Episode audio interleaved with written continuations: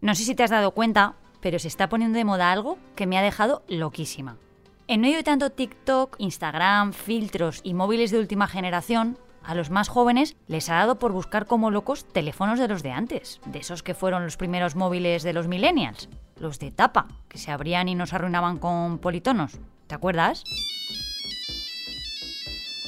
Pues sí, como lo oyes, muchos están hartos del smartphone y buscan desconexión digital, así que optan por pasarse a los móviles de saldo.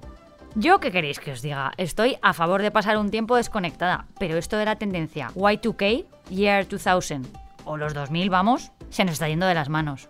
Espérate que te cuento una iniciativa sobre esto que sí que me parece lo máximo. Encima hoy estoy especialmente contenta, pero eso te lo explico al final. Soy Marta Hortelano y cada día, de lunes a viernes, quiero darte buenas noticias. Así que si necesitas un día sin sobresaltos, este es tu lugar seguro. Los buenos días, un podcast diario para ponerte de buen humor. Atención al notición que te traigo hoy, porque igual deberíamos tomar nota y copiarnos un poco.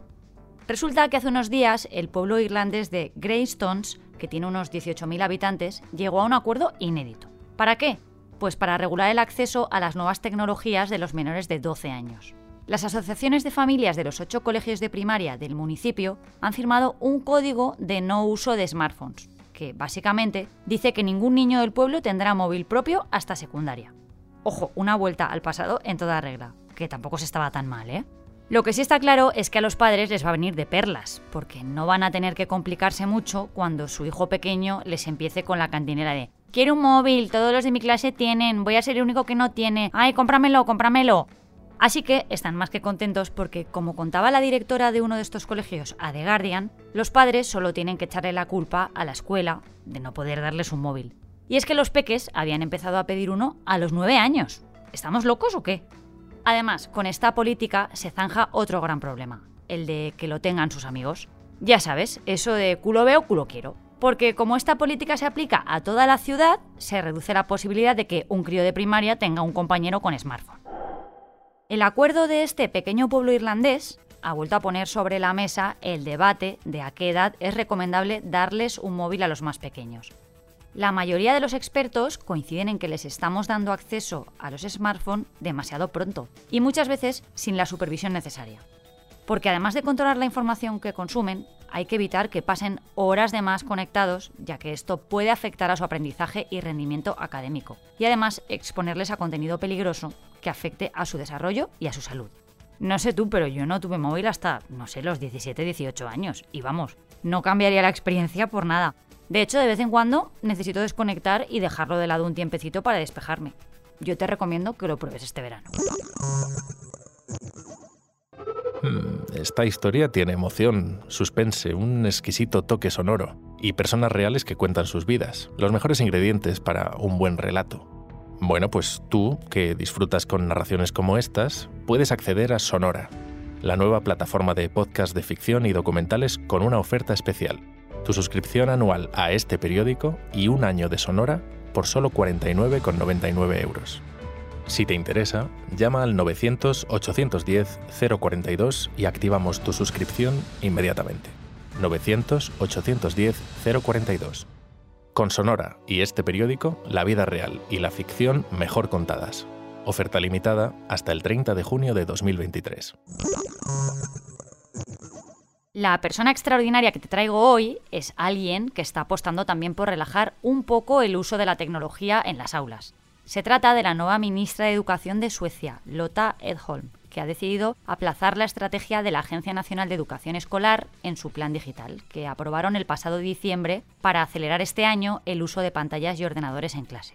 La ministra explicó que no veía bien la actitud acrítica que considera la digitalización como algo positivo sin que importe el contenido de lo que se enseña. Para ella, los libros tienen ventajas que ninguna tablet puede sustituir. Además, la política cree que la digitalización es la causa del descenso del nivel de comprensión lectora entre los niños y niñas suecos.